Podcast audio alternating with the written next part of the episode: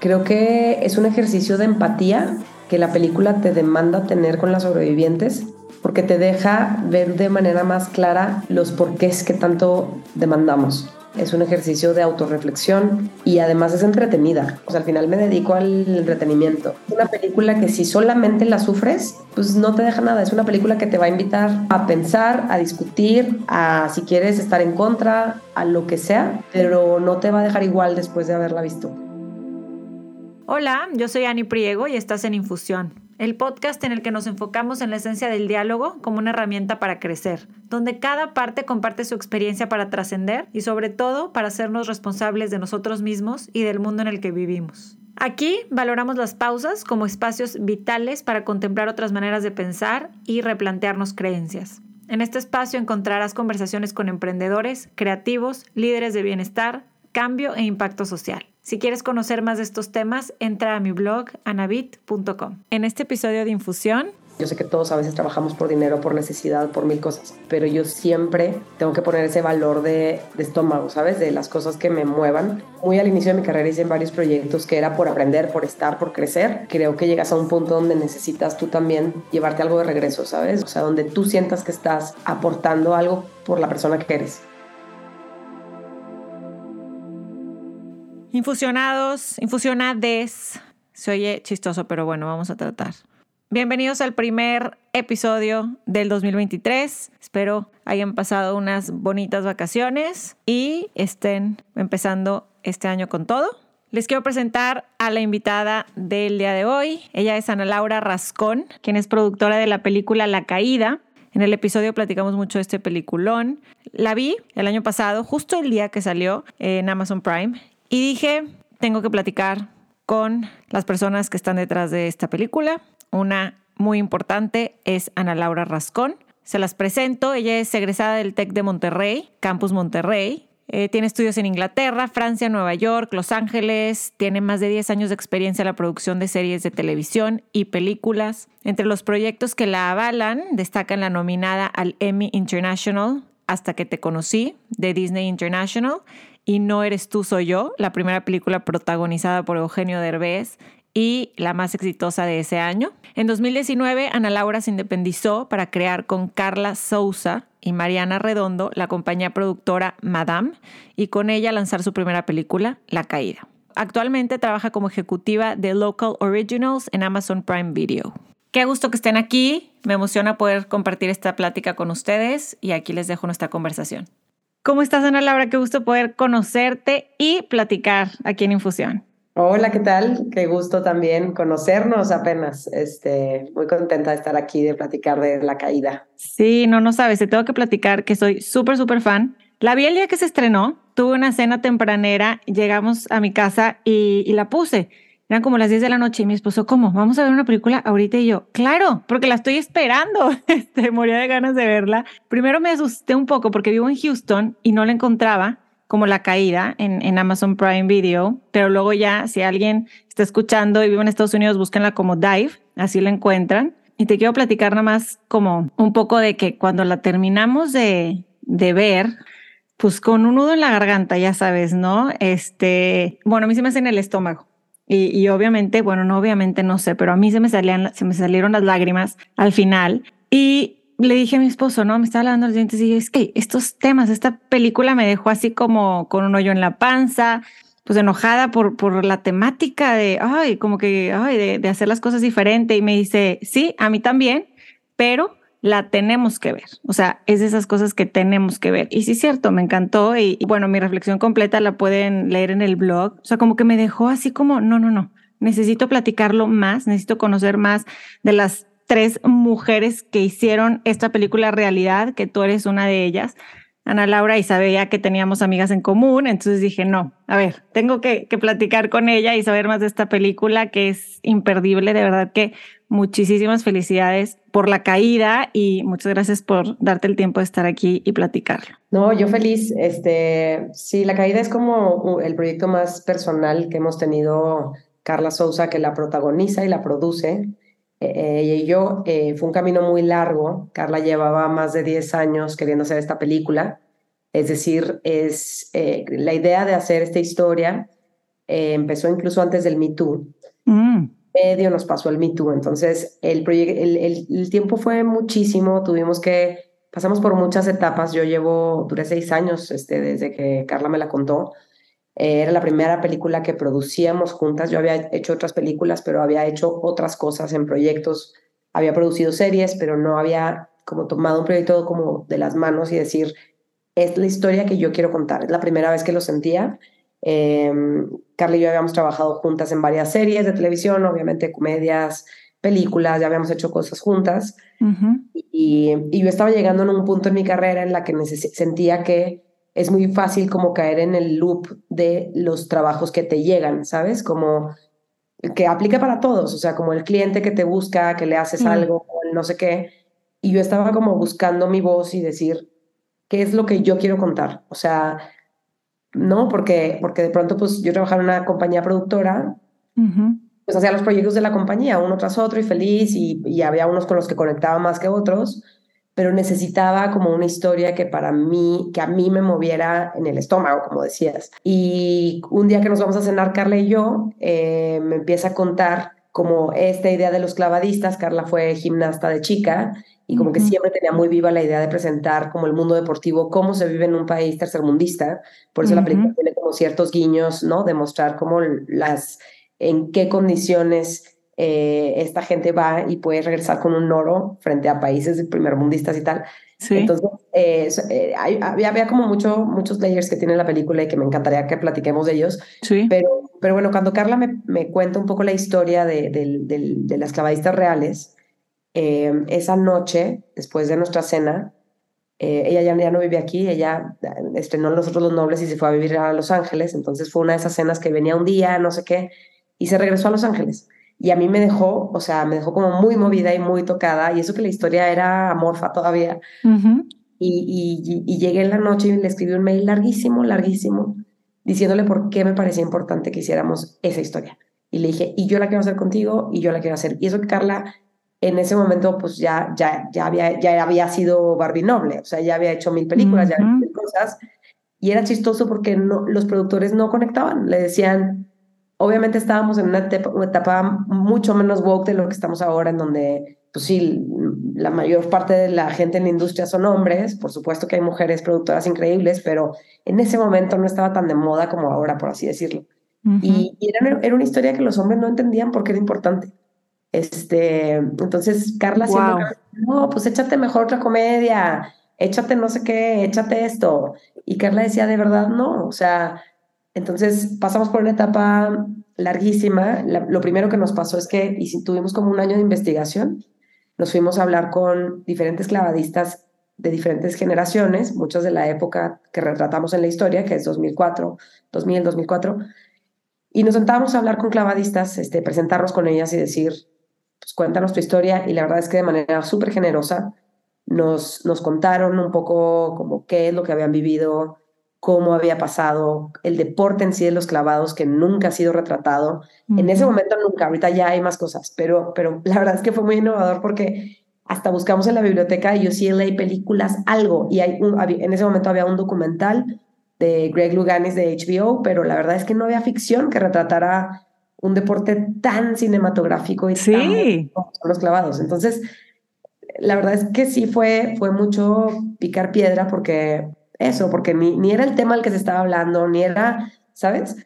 Oye, pero te voy a parar ahí porque quiero platicar a fondo de esto, pero antes me encantaría saber cómo llegas tú ahí, ¿no? Me, me cuentas que te sientas con Carla Sousa, que soy fan. O sea, para llegarte a sentar con alguien que te platique así sus proyectos más personales, ¿cómo llegas ahí? Quiero, vámonos para atrás, ¿no? Quiero saber desde cuándo quisiste hacer películas y estar en este eh, behind the scenes? Pues no sé, como que siempre, siempre he tenido como mucho amor por el arte en general. Yo empecé, digamos, pintando desde muy chiquita, empecé a hacer cuadros, eh, tuve mis primeras exposiciones a los 16 por ahí. Mi primer viaje a Europa me lo pagué yo con mis cuadros, o sea, mm. empecé como pintando y luego como que me necesitaba de pronto tener la imagen para poderla después pintar y entonces empecé con foto porque me parecía más fácil tener la foto y luego hacer el cuadro, como que tener la referencia de dónde lo sacaba. Y así me clavé en la foto y digamos fue como una transición muy natural porque pues al final, ¿no? El cine son fotos en movimiento, entonces lo siento como, como, como que siempre el arte estuvo en mí desde muy chiquita, siempre era la típica que traía mis cámaras, siempre íbamos de viaje con amigas y yo era la fotógrafa, siempre detrás de cámaras, o sea, como que lo, lo fue muy intuitivo em, y estudié en, el, en Monterrey, estudié en el TEC. Y yo ¿Dónde naciste? Eh, soy de Chihuahua. Eres de Chihuahua. Soy de, sí, de Cuauhtémoc, Chihuahua. Y, Muy bien. y me voy a estu estudiar en varios lugares, pero hice la carrera en Monterrey. Y en Monterrey, Que no puedo creer que no te conocí ahí. ¿Qué estudiaste? Comunicación. Si mis fuentes son correctas, estudiaste comunicación, por eso Bien. tenemos amigas en común. Yo también. Este, y yo soy, voy a cumplir 39 ahorita en diciembre. Entonces, pues, estuvimos por ahí, no nos, Qué- y nos- ¿verdad? bueno, profesores, mismo todo. Exacto. No, y muchas, muchas trabajando en la industria, o sea, eso está padrísimo. Sí, la verdad que sí. Pero justo en el, en el TEC, estudiando en el TEC, había un evento que, mm, bueno, hice, hice como la primera edición de un evento que era tipo el equivalente, voy a sonar ya vieja, pero el, el espacio, digamos, que es como estos eventos de comunicación de las universidades donde invitas directores, bla, bla, bla. Pues a mí me Sí. tocó ser la directora de lo que se llamó en ese momento Render, como la primera edición de Render y trajimos justo directores de cine, productores, trajimos como a mucha gente al TEC a hablar con estudiantes eh, y fue muy chistoso porque yo terminé trabajando con mucha de la gente que invité a ese evento. Por eso yo siempre, mis amigas siempre me ven decir que, que para mí no hay un trabajo chico. O sea, ese evento del TEC que era algo como muy para estudiantes es lo que forjó mi carrera. O sea, uno de los directores que yo invité a platicar con los estudiantes em, iba a hacer su película muy, como casi después de que yo me graduaba. Entonces, era la primera película de Eugenio Derbez, se llama No tú, soy yo. Ujú. Y me tocó, le, le llamé y le dije, Alejandro, jala, voy de jalacables, no me pagues, voy gratis, lo que sea, pero quiero estar en tu película. Obviamente no me peló mucho. Eh, le dije, con que me digas a dónde ir, yo voy a estar ahí. Y así le hice, o sea, literal llegué, este, me dijo, es que no sé ni dónde acomodarte. ¿En qué área? ¿Qué, qué quieres hacer? haya. Y, y, y bueno, me dice, pues arte. Y yo, sí, ah, feliz, o sea, dije, perfecto. Ujú. Entonces me fui yo haciendo los diseños de la peli y con el equipo de arte que tuve la, la fortuna de estar con uno de los mejores directores de arte de México, que es Salvador Parra. Em, y, y así empecé, o sea, es chistoso porque me me vio el productor de esa película, Ujú. eh, que se llama Matías Ehrenberg, es el productor de Sexo, Poder y Lágrimas, de, en fin, muchas películas. Buenísimo. Y ese productor a la mitad de la película me dice, vente a trabajar conmigo en la productora. Este, entonces, como que yo venía de hacer arte de literal jalacables, lo que cono lo, eh, el oficio jalacables, yo hacía. este, y él me llama y me dice, quiero que te quedes a trabajar en la productora y voy a hacer como una contratación retroactiva, como si yo te hubiera hablado a ti a trabajar en esta película desde el principio, porque, pues porque me veía muy emocionada y como muy, ¿sabes? Como, como si quería hacer mucho trabajar en, en el cine. Y te das cuenta que al final no hay referencias, o sea, yo siempre me acuerdo de esa película que llegué con el síndrome del impostor que llega a todo el mundo a cualquier trabajo y como con todas tus, este, ¿sabes? Como Inseguridades. seguridades, ajá. Y me acuerdo perfecto un día que, no sé por qué, creo que fue el día que me, que me invitó el productor a, a trabajar en la productora. Y me acuerdo que yo decía, yo no sé nada, o sea, hice un evento en Monterrey y ahorita ya me están invitando, o sea, me estaba cagando de miedo literal. Y me topo a Eugenio Derbez caminando así como de un lado para el otro, nerviosísimo. Y llego y le digo, ¿qué pasó? Y me dice, y como que soy esa persona que apareció ahí, voltea y me dice, Anita, me dice, es mi primera escena de sexo.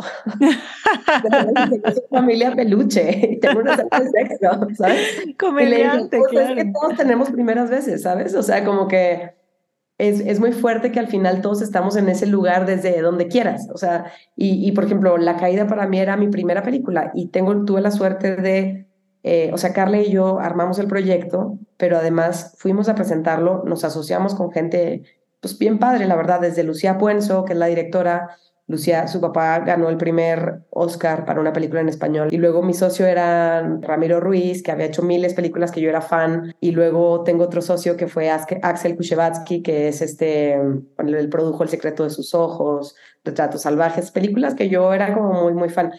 Y de pronto en muchas de las juntas, siendo, siento la primera vez que yo producía una película, porque había estado en proyectos y había hecho cosas, pero no había producido una película. De pronto sentarme y ver que en edad soy la más chica, en experiencia, ¿sabes? Y sentarme con todos ellos y decir, o sea, como que fueron muy generosos conmigo también, porque yo le decía, no sé, a Ramiro y volteaba y le decía, Ramiro, no sé, no sé cómo se hace esto. O sea, tú dime si izquierda o derecha, porque literal no tengo idea, no sé cómo operar. Y todo el mundo como que tuvo la pues sí, como el tiempo de, de, decir, cada quien va a hacer una parte y aprovechar un poco las fortalezas de todo y confiar en nosotros. Entonces hicimos como un, un frente muy, muy sólido, creo, este, con, las, desde, con las clavadistas y la historia que nos contaron Carla y yo. Y como lado de producción también pudimos pues apoyarnos mucho y cada quien como traer a la mesa lo que, en lo que era fuerte. Después de que te invitaron así a, a una productora, hay muchas productoras de muchísimos tamaños, chicas medianas, grandes, para todo tipo de, de cine o de serie o de publicidad, de anuncios publicitarios. Siempre supiste que eran las historias, que querías que fuera esta rama, se pudiera decir así. Sí, siempre. O sea, en, esa productora hice todavía otra película más siempre eran las historias. De hecho, ahora mismo trabajo en Amazon, llevo las series de... llevo series en México y siempre son las historias. O sea, como que hay gente que puede trabajar por, no sé, por las razones que sean. Yo sé que todos a veces trabajamos por dinero, por necesidad, por mil cosas, pero yo siento, siempre tengo que poner ese valor de, de estómago, ¿sabes? De las cosas que me muevan, porque muy al inicio de mi carrera hice en varios proyectos que era por aprender, por estar, por crecer, y creo que llegas a un punto donde necesitas tú también llevarte algo de regreso, ¿sabes? Donde donde te dé a ti, te haga crecer, o sea, donde tú sientas que estás aportando algo por la persona que eres. Entonces, esa fue como la búsqueda que yo tuve los últimos cinco años. En tus treintas. Sí. No, porque puede ser que a alguien le pase ya pues más grande. Qué padre que lo pudiste haber hecho tan joven y ponerlo en práctica, ¿no? Buscar a ver, ¿qué, ¿a qué proyectos le quiero invertir mi tiempo y mi esfuerzo y todo? Porque obviamente se veía que eras buena y la gente te empezó a ver y a notar que no nada más era el interés, sino que, que, eras, que eras buena y que sabías trabajar en equipo y todo. Ahorita me llamó la atención que dices que estás en Amazon. ¿Cómo fuiste, o sea, desde una productora a tú ser una productora independiente, se dice? O... cuento, de, después de que me invita Matías, el productor, a, su compañía, hice otra película más y luego el director de esa compañía me invita a hacer a, su compañía, a otra compañía productora que se llamaba Dicta, a hacer varias series y ahí empiezo más en el mundo de la televisión. Em, ahí empecé a escalar, digamos, empecé obviamente como coordinadora, este, sí hacía mucha coordinación, hice un poco de todo, la verdad. Eh, hice mucha foto fija porque seguía con el tema de la foto que me gustaba y tal. Em, y, y, luego empecé a producir los proyectos, eh, una amiga y yo empezamos a producir los, todos los proyectos de, de, Adicta y así hicimos varias series, así empiezo a trabajar en Los Héroes del Norte, fue el primer proyecto con Carla Sousa, mm. este, y ahí como que nos hacemos amigas y empieza la relación. Y luego eh, como que todo, todo, o sea, siento que una cosa te lleva a la otra siempre, o sea, mientras estés activa, como que se da de manera muy natural. Después yo me, yo me, me como que me salgo de adicta y, hubo un tiempo que estuve en el limbo, que no sabía bien qué hacer, para dónde, y me hablan para lanzar el primer mercado del Festival de Cine de Los Cabos. Mm. Eh, y dije, bueno, pues nunca he hecho un festival de cine, pues hago un festival de cine, ¿cómo no? Y el director del festival de ese momento es ahora mi jefe en Amazon. Entonces, eh, pues toda la gente que vas conociendo al final es una industria chica, o bueno, relativamente chica, pero sí nos conocemos un poco todos y la verdad es que pues es, es, es una industria muy humana. Al final cada quien eh, jalas a la gente por lo que, por, por quien es, en términos de lo que, de los temas que les interesan, de lo que aportan, de la pasión, de, de creo que entre más dejes ver como qué es lo que a ti te ilusiona, es más clara tu carrera. Es, es bueno, yo lo veo así. Eh, y también es depende del camino que sigas, porque también lo que se usa mucho es que te enfoques en un departamento, vestuario, no sé, ser script o ser sonido, yo qué sé. Y como que la gente crece en su departamento. Yo la verdad es que siempre me he movido por todos lados. O sea, ahora estoy en un estudio, pero ya estuve en, un, en una distribuidora, trabajé en Fox también. pero también ha hecho un festival de cine, o sea, como que conozco diferentes lados de la moneda. Entonces yo hoy me siento muy cómoda platicando con, desde el lado del estudio, con productoras, como porque, porque conozco el proceso, ¿sabes? Eh, y también conozco como, también, también fui una más del, del equipo, fui, hice arte, hice, entonces siento que mi, mi, mi, camino en, en, esta industria ha sido un poco de pasar por diferentes lugares y, y creo que el crecimiento, al menos para mí, ha, ha, estado en diversificar los puntos de, o sea, como todos los puntos que sostienen a la industria, este, más que solamente enfocarme en producción o en dirección o en no sé dónde. Como que para mí la riqueza ha sido en poderme mover y poder entender por qué está, el cine es un trabajo de equipo o sea, tú puedes ser Kubrick o puedes ser Hitchcock, pero necesitas un equipo porque no, o sea, te demanda. Eh, eh, eh, para mí, el cine más brillante es el que deja ver los talentos de cada quien, ¿sabes? O sea, de el güey que te va a diseñar, la persona que te va a diseñar el, vestuario, la persona que te hizo el diseño sonido, la persona, o sea, sí. es, es, más rico y más enriquecedor entre más brille todos esos talentos juntos. Entonces, para mí era como, para, como soy fan de, este proceso, pues también me gusta moverme de lugares y ver cómo trabaja un fotógrafo, cómo trabaja no sé quién y, entender lo fundamentales que son todos en esta industria. Todos son un engrane que se va como avanzando y que va caminando. Me encantó cómo lo describiste. Qué increíble que has estado en todas estas áreas y, y, que nadie te cuenta, ¿no? No dices, ay, ¿cómo se hace esto? Sino ya tú lo viviste, entonces puedes eh, aportar más. Siempre has sido en México, sin embargo, estudiaste un tiempo en Estados Unidos. Sí, estudié, eh, estudié en Los Ángeles, estudié en, Nueva York, hice un curso de fotografía de moda que nunca, volví a hacer. Sí. Este, Yo también hice un curso de fashion journalism que tampoco nunca, pero bueno, algo se nos queda. Algo. Estudié también en Inglaterra y en Francia, este, sí, en Inglaterra y en Francia. Ahí idiomas, digamos, pero. ¿Qué años? termin graduándote de, de...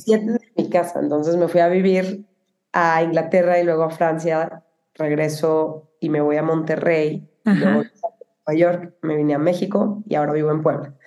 ¿Crees que esos años y esas vivencias fuera te han marcado también de alguna manera que, como dices, a lo mejor no estudié cines en, en París, cine, perdón, estudié este, francés o lo que sea, pero ¿Crees que te ha dado esta visión pues mucho más global para hacer las películas? Sí, claro. O sea, sobre todo te marca mucho en tu manera de ser, este, como no sería tan independiente y tan como que pues tal vez soy productora de que voy y resuelvo lo que me falta y consigo lo que me falta porque lo tuve que hacer en mi vida desde muy chica. Este, tal vez tiene que ver eso, o sea, tienes que pues sobrevivir en donde estés. Eh, y producción es un poco eso, como tener las cosas en el lugar correcto y a tiempo. Entonces, te demanda como, si es un lado muy creativo, pero es muy administrativo. O sea, un productor es como el CEO de una empresa. Tienes que contratar, llevar budgets, contratos. Este, entonces, em, te, lo, sí, siento que el, que el estilo de vida me, me ha requerido ser muy productora. Para, sí, esas herramientas. ¿Nunca te llamó la atención trabajar en Estados Unidos? Y lo pregunto porque, porque en esta industria, como dices, he entrevistado y he platicado con gente mexicanos que orgullosamente este, pues representan a México en Estados Unidos, o como Carla, que hizo esta película increíble este, con ustedes de mexicana, ¿no? Con una producción impresionante, con, con, o sea, talento mexicano impresionante y de otros países también, pero, pero me da curiosidad si a ti alguna vez te, te llamó la atención y, y si sí o no. Pues sí, o sea, sí, pero nunca ha sido, la verdad es que nunca lo he perseguido porque sí soy muy fan de México, sí me, o sea, me gusta la idea de trabajar aquí, vivir aquí, me encanta el cine que se produce aquí, o sea, yo sí, se rían mis, mis amigos del trabajo porque me quedé dormida en una película con miles, ya sabes, la producción así, miles de explosiones y en una película mexicana estoy así cuando que tiene como de que es más que un contemplativo o tal, tenía dos ejemplos por ahí. Sí. Y yo, picadísima, les digo, es que lo, o sea, me, me gusta mucho pensar en contar una historia que se cercana a ti. O sea, me, al final no es que en Estados Unidos no, no tengas una historia cercana a ti, pero, pero me gusta mucho también como las limitaciones, o sea, pensaba en la caída que es, em, estuvo, la semana, estuvo la semana pasada casi toda la semana como en la quinta, sexta película más vista de Amazon en el mundo. ¡Wow! Felicidades. Gracias. Los, em, los presupuestos que tenían las, demás, las otras cinco películas y eran presupuestos de 300 millones de dólares, 100 millones de dólares y la caída de 3 millones de dólares. Entonces, es como que me, me da un poco de orgullo decir qué puedes hacer. O sea, por supuesto que las herramientas es increíble poderlas tener. Si nosotros hubiéramos podido tener clavados con máquinas que hagan que Carla gire y no la ponga en riesgo, créeme que yo hubiera sido feliz. Pero estamos en México. Entonces, el día que más me reí en toda la producción fue un día que hablábamos como del equipo que trajimos, aunque teníamos grúas y aparatos muy complejos, pues al final el mecanismo era bastante simple, o sea, era dejar caer una cámara al agua.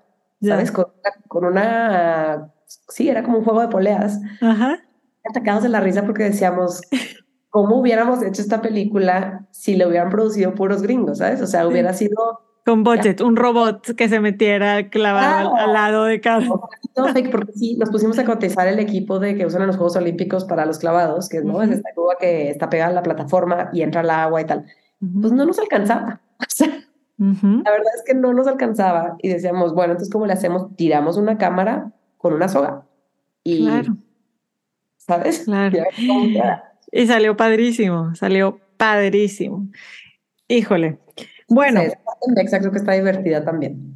Sí, yo, oye, qué risa que yo soy igual. Yo me quedo dormida en cines 4D. O sea, de, de que se mueven, me acuerdo en un momento de mi vida que volteé, ah, mi esposa, ¿qué te pasó? Y yo, pues no, o sea, como que qué padre y ciencia ficción o cosas así, qué padre, pero cuando te clavas en la historia, cuando te clavas en los personajes, como dices, que es, este, te identificas o es esta, perdón mi pochas, pero relatable, no, se, se me hace increíble y eso es algo pues que me pasó con la caída y que, y que siento que estuvo muy fuerte el darte cuenta cómo, cómo vivimos nosotros, o sea, qué personaje soy en esa historia, ¿no? Y, cuál, eh, eh, cómo apoyo o, sin querer, cómo, cómo no doy mi apoyo en ciertas situaciones.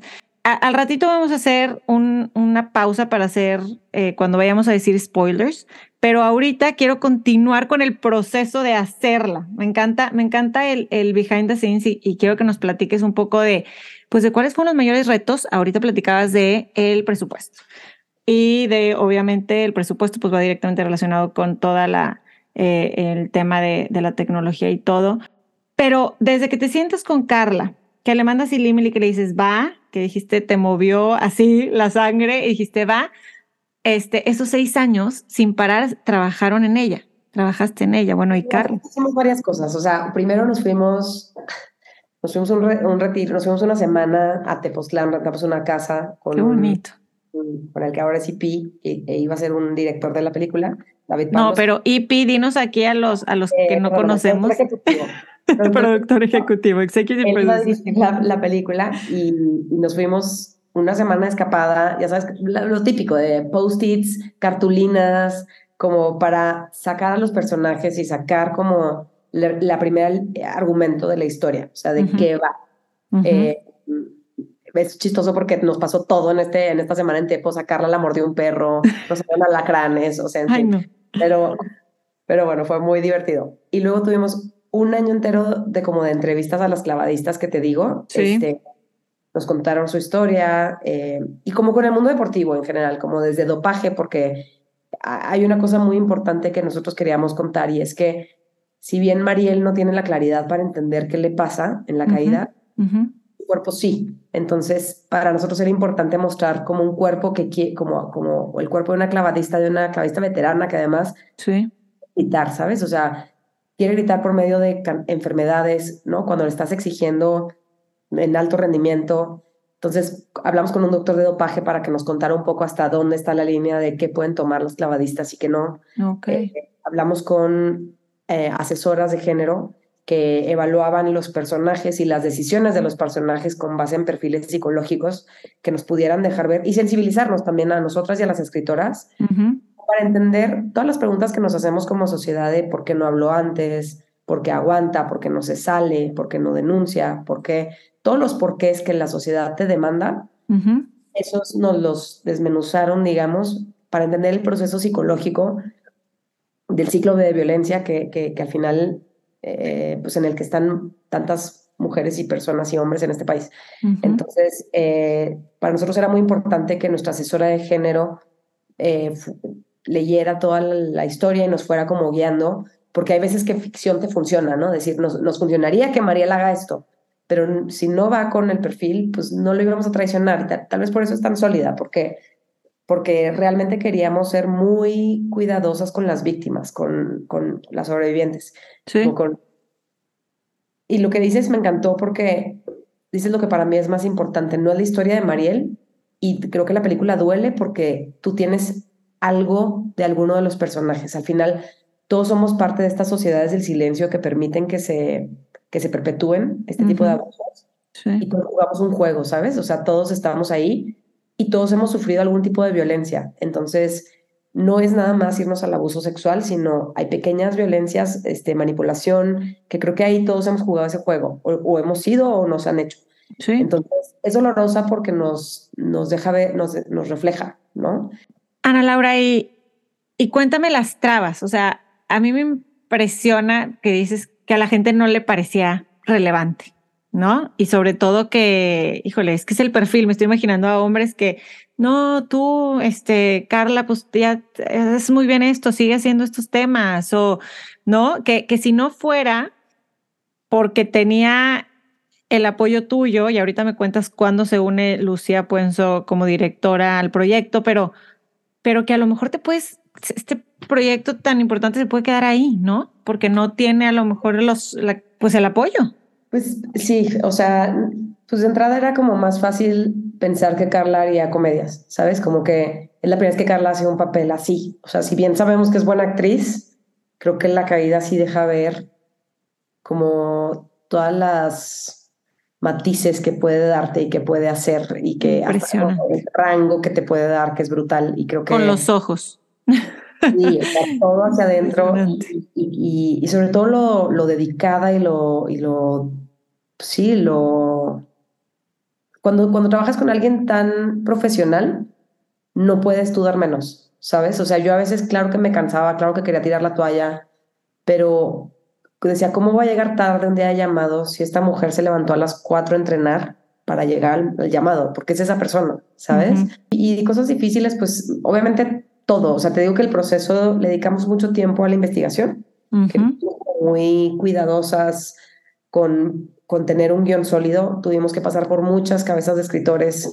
Si tú ves los créditos, hay como cinco escritoras porque, porque de verdad queríamos encontrar el draft correcto. O sea, pasamos por muchas versiones. Fue muy difícil decirle a una Lucía Puenzo, no, cambia algo porque para nosotros no funcionaba todavía. Hasta que llegó como una versión que entró María, o sea, María René Prudencio vino a, es el guion de esta historia, el corazón de esta historia, porque ella vino a eh, poner su alma en él y es que la gente que pone eso en esta película se ha notado.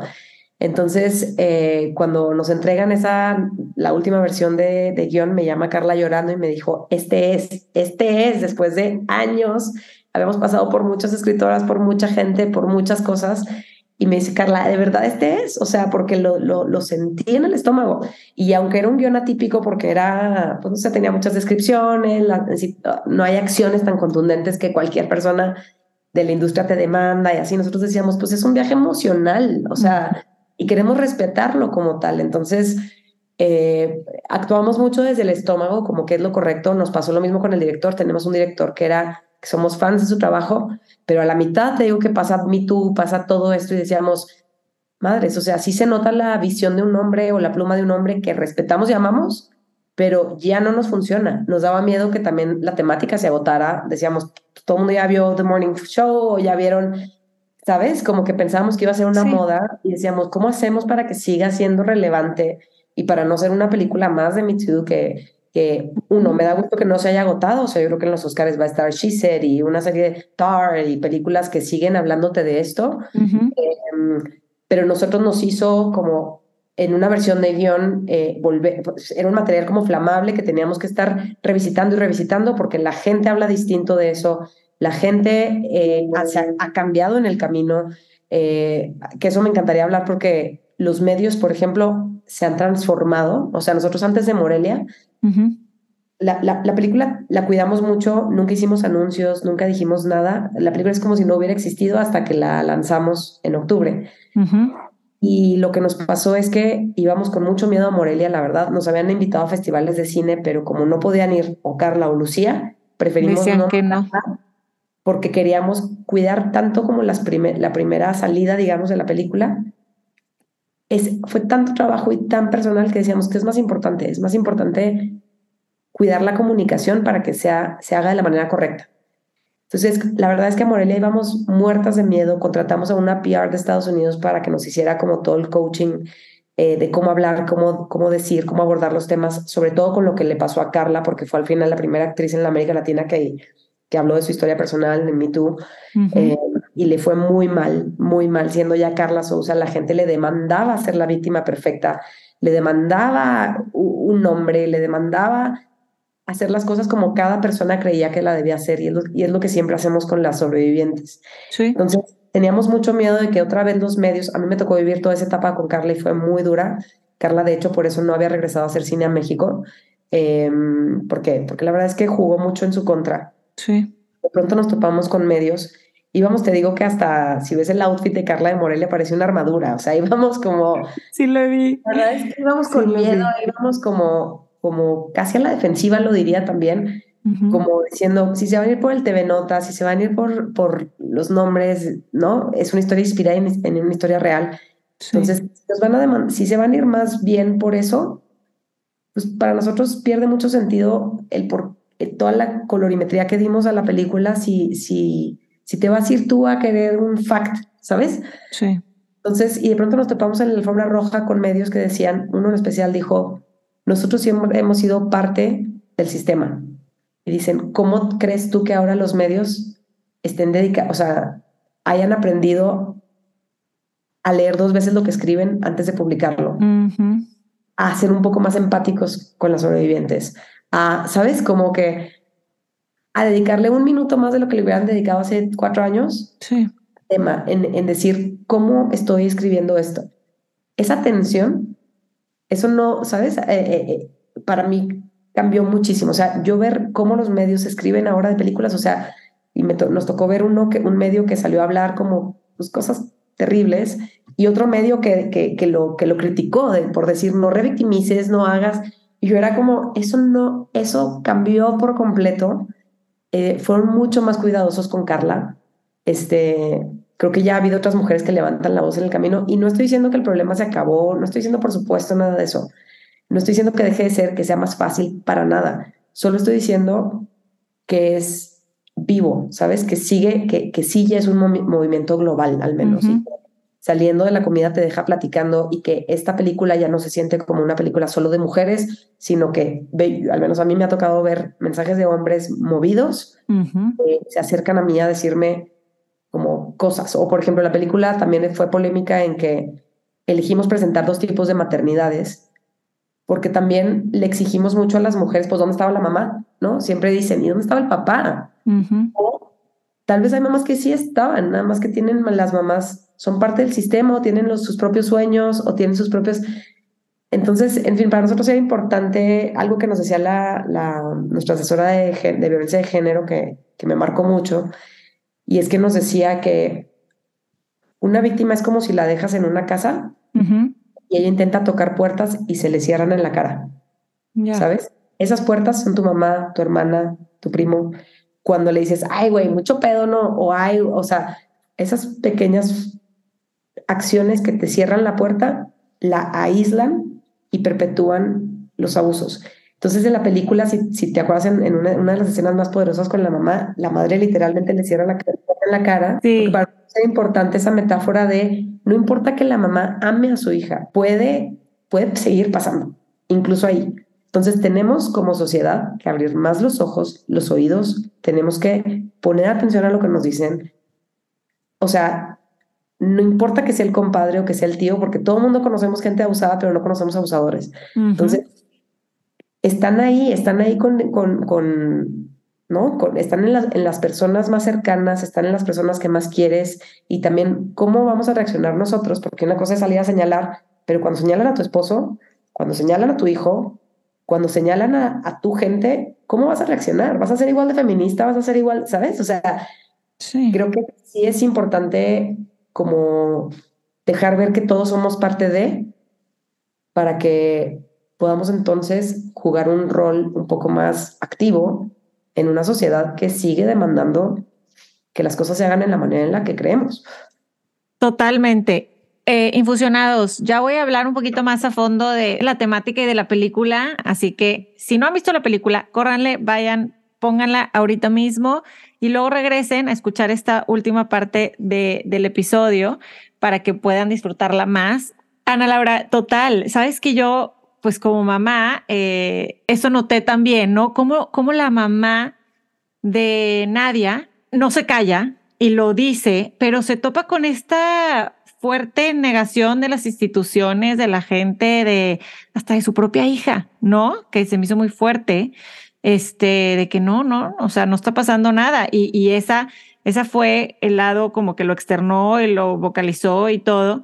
Y el otro lado, como bien dices, de la madre Mariel, que no sabe si se hace de la vista gorda o no lo sabe, ¿no? Ese tipo de maternidades que platicas estuvo muy fuerte verlo como mamá y, y, también como una persona que conoce gente que lo ha vivido y que lo tratas como de ayudar a tu manera y dices, híjole, ¿cómo, cómo por eso te decía, cuál soy? ¿Cómo, qué hago? ¿No? Qué interesante esto que me dices de la, de la maternidad y pues sí, me imagino que analizaron hasta, hasta, hasta el último punto, no me lo imagino porque se notó.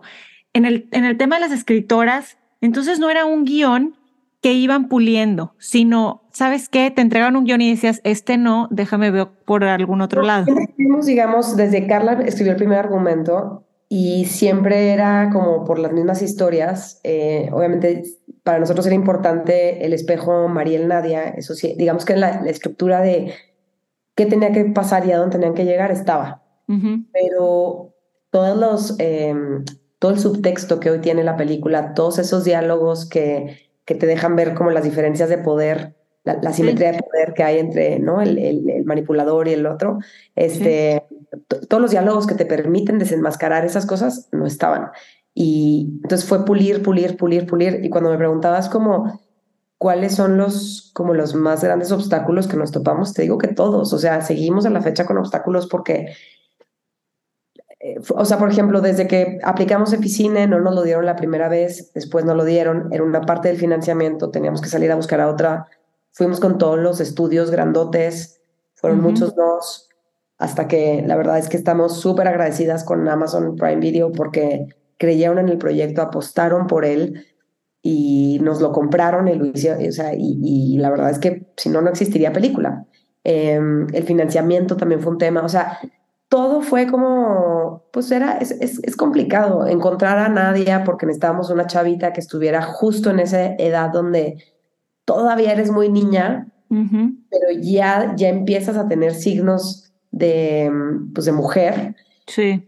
Y entonces teníamos que hacer un cast un año antes para que, o sea, era como, ¿sabes? Como, claro, no lo había pensado eso. Como pensar los tiempos para que llegue en el momento justo, pero además tiene que ser atleta, pero además tiene que actuar. Entonces, actores también fuimos, buscamos actores de mucho nombre, que eran cercanos a la directora, al productor, a todo mundo. Nos decían que no, porque no querían hacer abusadores actores que ya habían hecho asesinos, que ya habían hecho como cosas horribles, pero abusadores no. Entonces, Hernán, la verdad que fue increíble, fue...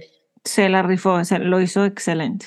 Y está muy chistoso porque yo, eh, platicando con la directora de casting, le dije, se me ocurre un actor, pero, pero le dije, es una locura porque no, no te da entrenador, porque pues es un actor que está muy pasado de peso y que y que se ve un poco dejado y que, siento que no parece entrenador. Y, le dije, pero es un gran actor. Y me dice, ¿quién? Y yo, Hernán Mendoza. Y me dice, ah, se operó. O sea, se cambió completamente, ¿no lo has visto? Y yo, no. Ajá. Me foto y yo, ¿cómo? Hay que hacerle casting. Hace un casting increíble. Sí.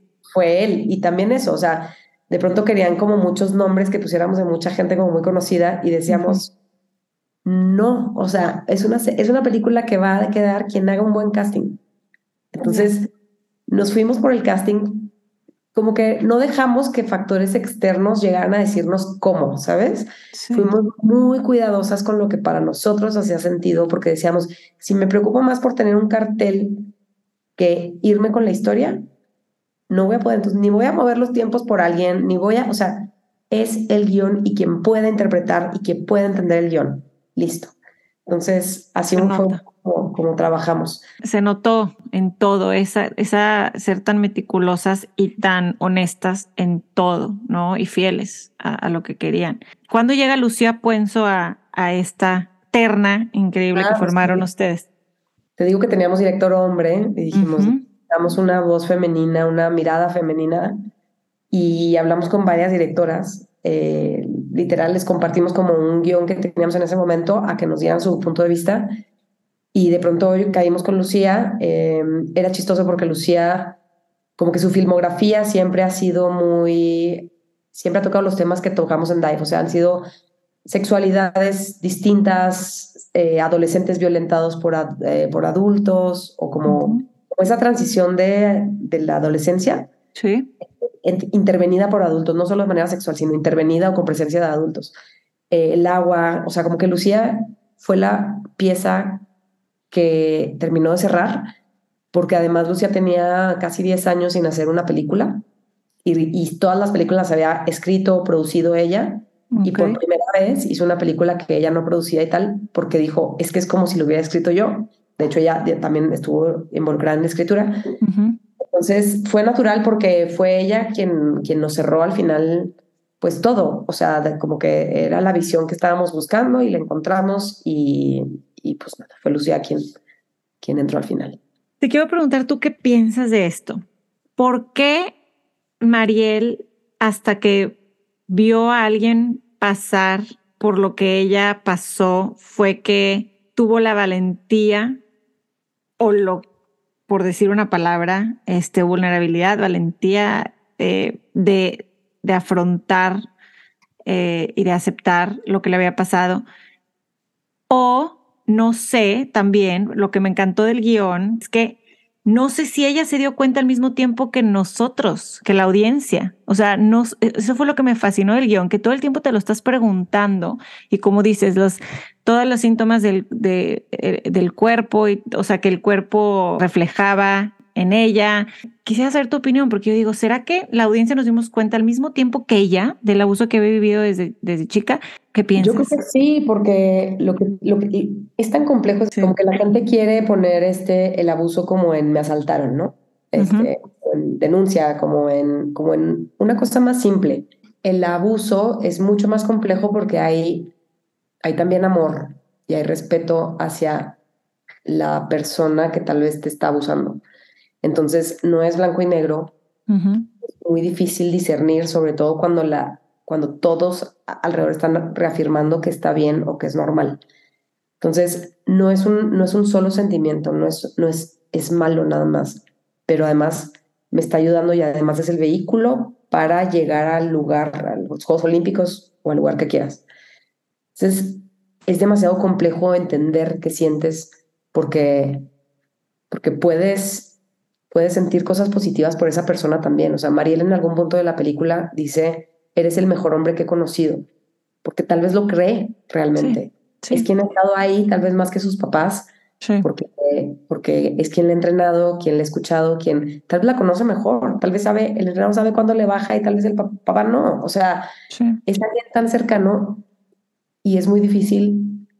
No, creo que el espejo de Nadia nos, funciona mucho por dos razones. La primera es, es cuando hay cosas que, que tú puedes aguantar, pero si te la hacen a tu amiga o a tu hijo, te pones como loco, porque, porque te deja ver con claridad, ya no eres tú, sino afuera, lo que está pasando y eres un poco más objetiva y puedes decir no o parar, porque se lo hace alguien más.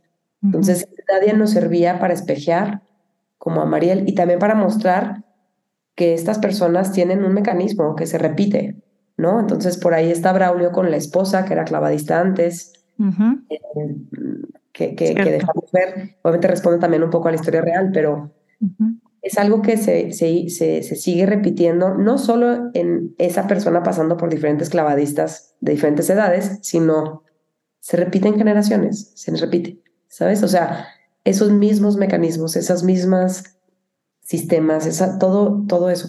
Entonces, Mariel, tú te das cuenta con ella en el camino, porque Mariel, sabemos desde el minuto uno que es una persona rota, que es difícil relacionarse con ella en diferentes lugares sanos.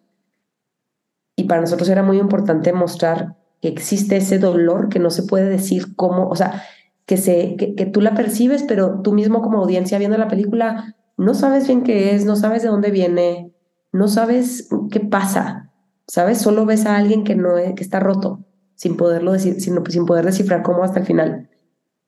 Em, para nosotros eso es lo que, lo, que, lo que es el proceso, como que es mucha oscuridad y mucha niebla en el camino y justo nos decía nuestra asesora que es vocalizarlo lo hace real. Una vez que la, la sobreviviente como que lo dice, por eso es tan sanador, por eso el Me Too, o sea, salir a señalar es sanar, eh, salir a hablar del tema es sanarlo.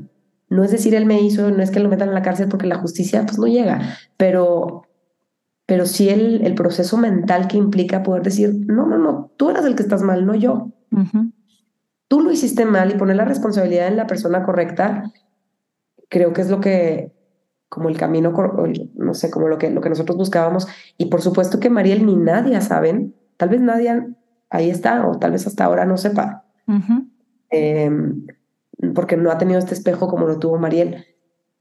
Para nosotros, te digo, yo he escuchado, mucha gente me ha escrito como diciéndome que de alguna manera agradecen que no, que no haya sido, con estas palabras me lo dicen mucho, como la típica película mexicana que muestra la violencia, así te la pone en la cara para que te asustes y nada más, o que de ritmo sea lenta. Y, y decíamos, es que nosotros no necesitábamos presentar una imagen grotesca para darle importancia al hecho. Es más, no, no, lo, necesitábamos, está tan ahí y aparte es como en la sociedad, o sea, no casi nadie lo ve en la vida real. Casi nadie ve lo que pasa con estos abusos, aunque los conozcas, no los ves. Entonces, eso lo queríamos reflejar en la película. Otra cosa que me decían, que nos decían mucho, que nos querían cambiar en guion y que lo defendimos, era como, ¿por qué después de un evento tan importante como revelar la, revelación que viene al final, luego regresan, no sé, a la conferencia de prensa y están otra vez juntos todos? Y luego pasa algo importante y están otra vez juntos todos en la cena y decíamos, porque así es. Así es la vida. Así es. Te puede hacer algo terrible tras en el vestidor y luego tienes que salir a comer con tus papás y todos hacer así, porque al final eso somos como sociedad. Sí. Y eso es, lo, es parte del camino de una sobreviviente también. Entonces, creo que esta, esta cosa que genera en la audiencia como de, como que sabes que algo hay, pero no tienes muy claro qué, y, y la película te va soltando dardos conforme avanza. Yo creo que de la mitad en adelante ya empiezas a decir, ay, ay, ay, no, y hasta que, hasta que tú mismo haces ese proceso mental, eh, era como justo nuestra intención, porque a Mariel le llega muy tarde, Mariel está entendiendo que le pasó tardísimo, tardísimo para las demandas de la gente. Sí eso también, no, no hay tiempos sanos, no hay tiempos porque son procesos y son procesos complejos, difíciles y para todos, pues. Entonces, ese era un poco el... No, lo, lo lograron, de verdad. Te felicito, las felicito a, a ti, a Carla, a Lucía, a todas las personas involucradas, porque lograron eso, hacernos reflexionar, hacernos pensar cómo lo puedo hacer diferente desde donde estoy parada yo, sin el juicio de qué tenemos que hacer, ¿no? Sino a través de una historia en la que nos llevan ustedes, que lograron hacer a través de tantas historias y que representan tantas mujeres, no solo en México, sino en el mundo. Así que de verdad, gran, gran, gran trabajo. Tienen, por favor, que ver si te quedaste escuchando esto y ya spoileamos un poco, pero tienes que ir eh, eh, y ver esa película hoy mismo. Eh, quisiera que nos digas tú yo hice mi reflexión, la voy a, postear en el blog.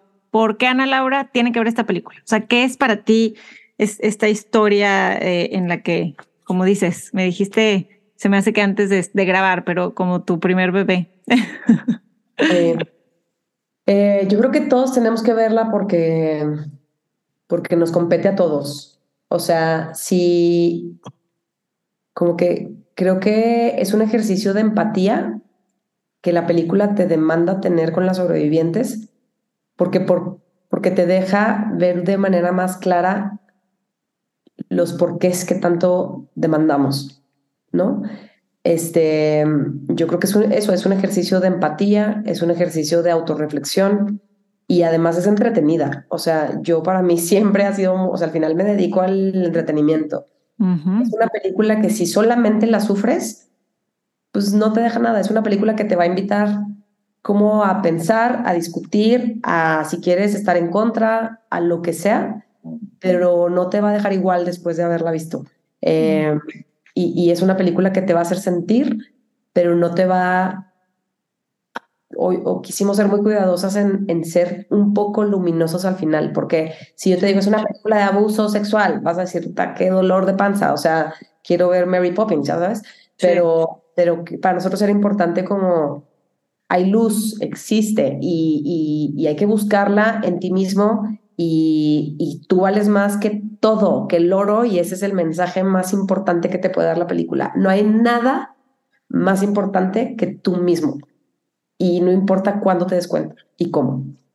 Claro, ese mensaje de redención. Me encantó, me encantó, me encantó. Siempre sabían que, que Carla iba a ser los clavados y Carla iba a ser eh, eh, todo porque desde que ves el cuerpo...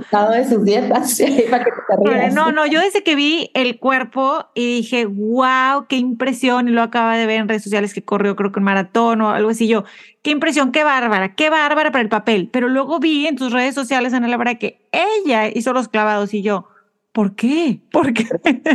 Tres años este, eh, eh, estuvo con el equipo de UCLA y entrenando y sí, o sea, ella, es más, empezó a hacer clavados y se tiró de 10 metros sin saber que estaba embarazada. No. O sea, loca, loca, loca y, esa parte sí era más chistosa, pero ya no nos da tiempo.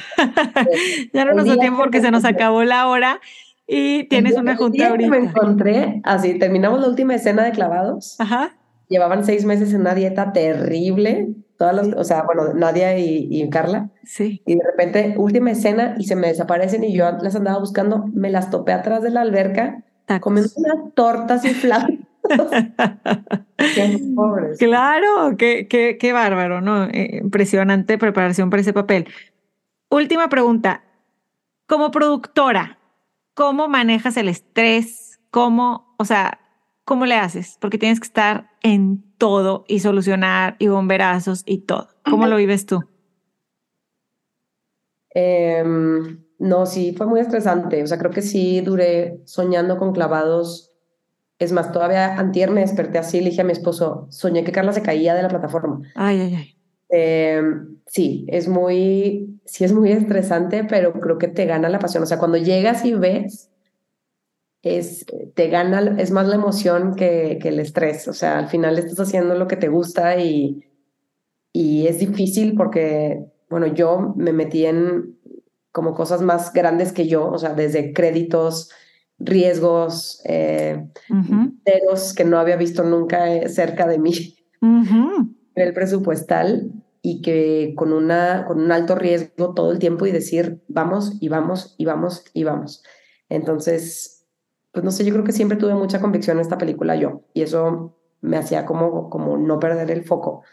Pero sí, sí, sí, sí tuve mis noches de sueño y, y, mis pesadillas al ver cosas. Sí, no, total. Ana Laura, te agradezco infinitamente por tu tiempo. Gracias, me encantó. Ojalá algún día pueda conocerte en persona. Y esta pregunta se la hago a todos los invitados. Si tu vida fuera una infusión, ¿qué ingredientes no deben faltar? Órale. Eh, diversión, pasión y, y adrenalina.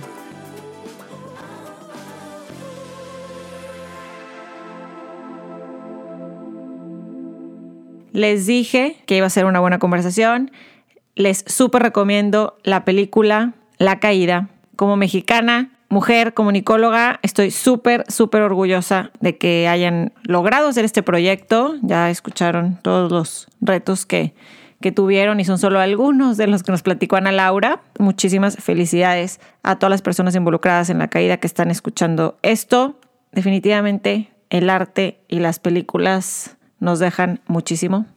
Este es un gran ejemplo. Escribí una reflexión de la película. Pueden leerla en mi blog anabit.com, Ana Beat de Beatriz. Les pongo más fácil en las episode notes el link.